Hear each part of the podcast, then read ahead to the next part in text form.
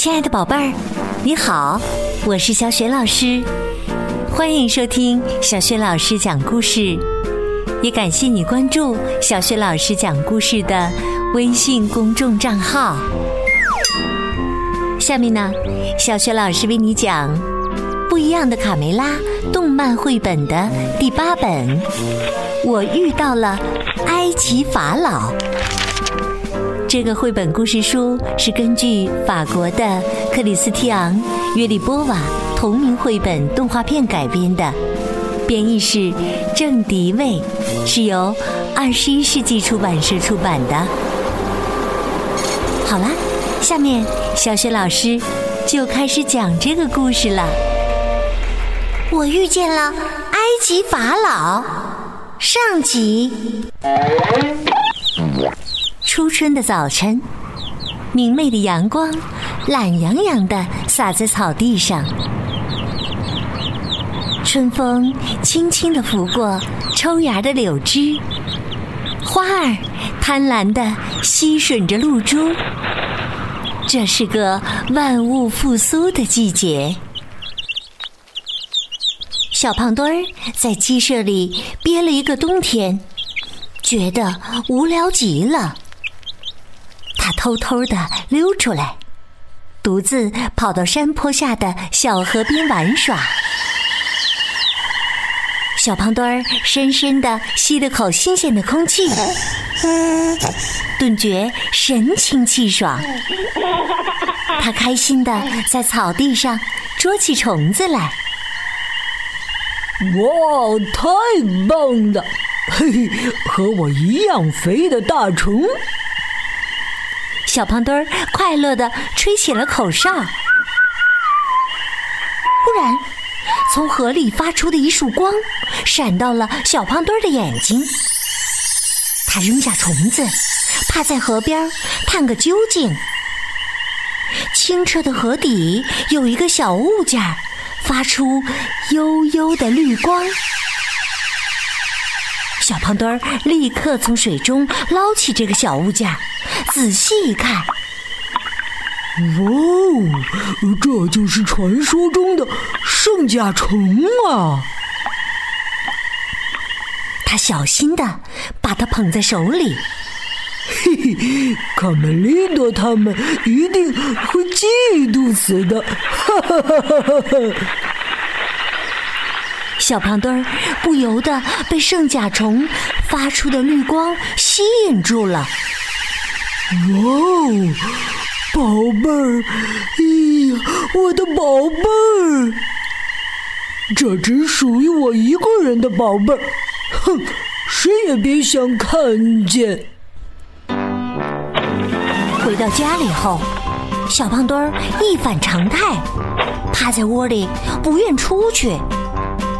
他时不时的就会拿出圣甲虫看。第二天一早，皮迪克打鸣之后，小鸡们都跑出鸡舍玩耍。大嗓门出门前，看见小胖墩儿还趴在窝里不肯起床呢。大嗓门嘲笑他：“嘿，你怎么还在窝里呀？你要学母鸡孵蛋呢！” 小胖墩儿不耐烦的背对着大嗓门喊。别烦我，啰嗦鬼！卡梅利多踢着足球，像往常一样进行热身活动，准备和老对手们一决高下。卡梅利多问：“哎，怎么少一个？小胖墩儿呢？”大嗓门把小胖墩儿坚决不出窝的举动告诉了大家。小刺头以为大嗓门在开玩笑呢，他说：“不会吧，小胖墩儿居然放弃踢球去孵鸡蛋？”卡梅利多肯定地说：“我猜他就是不想输球，才不敢出来的。”嗯，他们对哥哥的判断非常赞同。大嗓门摇头叹气：“嗨。”照此发展下去啊，没准儿他真的会孵出蛋来呢。忽然，贝利奥神情慌张的跑过来：“出事了，出事了！快去看看吧，饮水槽里没水了！哎呀，我们会渴死吗？”卡梅利多不相信：“你说什么呢？昨天还满满的一池子水呢！”他跑过去一看，饮水槽真的干枯了。这时啊，小刺头沮丧的捧着一大把虫子。哎呀，我的虫子都干死了！啊，我攒了三个月的存粮，哈哈，全报销了。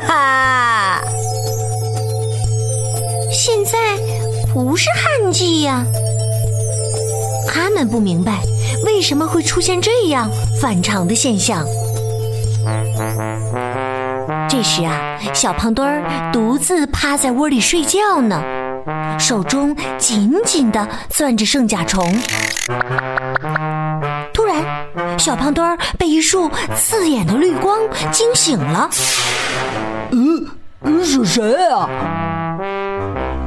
只见空中漂浮着一位怒目而视的埃及法老。小胖墩儿惶恐地问：“嗯，我是在做梦吗？你你你是谁啊？”法老指着小胖墩儿说：“还给我，小偷！你拿了我的东西。”这这是我的，少烦我！我没拿你什么东西。小胖墩儿一口气逃到鸡舍外，大喊大叫，好像有什么人在后面追他。贝利奥看着小胖墩儿滑稽的样子，心想：小胖墩儿怎么了？疯疯癫癫的，先是孵鸡蛋，现在。又跳大绳儿，小胖墩儿怎么都摆脱不了无形人的追逐，他急得大声叫喊：“这是我的，放开，放开！”卡门不信邪，他拉着卡梅利多在鸡舍周围四处查看，哪会有鬼呀？我过去看看。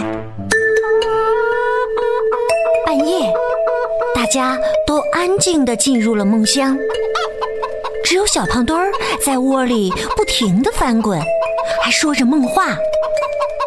太阳神丢了，呃，呃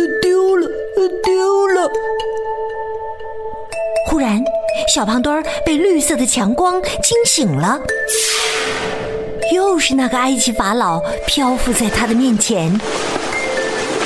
法老再次向小胖墩儿伸出手。我是图坦卡蒙，埃及法老。你拿了我的宝贝，还给我！小胖墩儿仍旧紧握住双手。我我我什么也没拿。法老的眼睛中射出一束白光，正好照在他的手上。随即，法老漂浮在屋顶上，语气严厉地说：“我会诅咒你！”小胖墩吓得在窝里发抖。这时啊，他们走过来，轻轻拍拍他：“安静，小胖墩儿，是我，他们。你做噩梦了，还是？”看到什么东西了？呃呃，没事儿，什么事儿也没有。小胖墩儿生怕秘密被他们发现，转身儿继续睡觉了。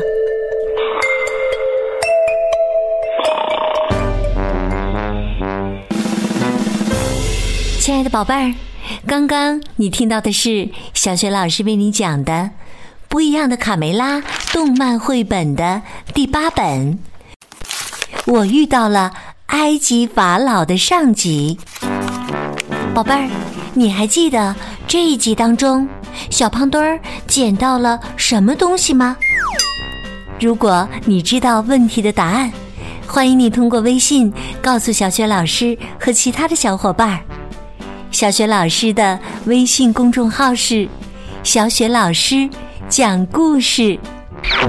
如果喜欢我讲的故事和朗读的课文，别忘了转发分享，或者呢，在微信平台页面的底部写留言，点个赞。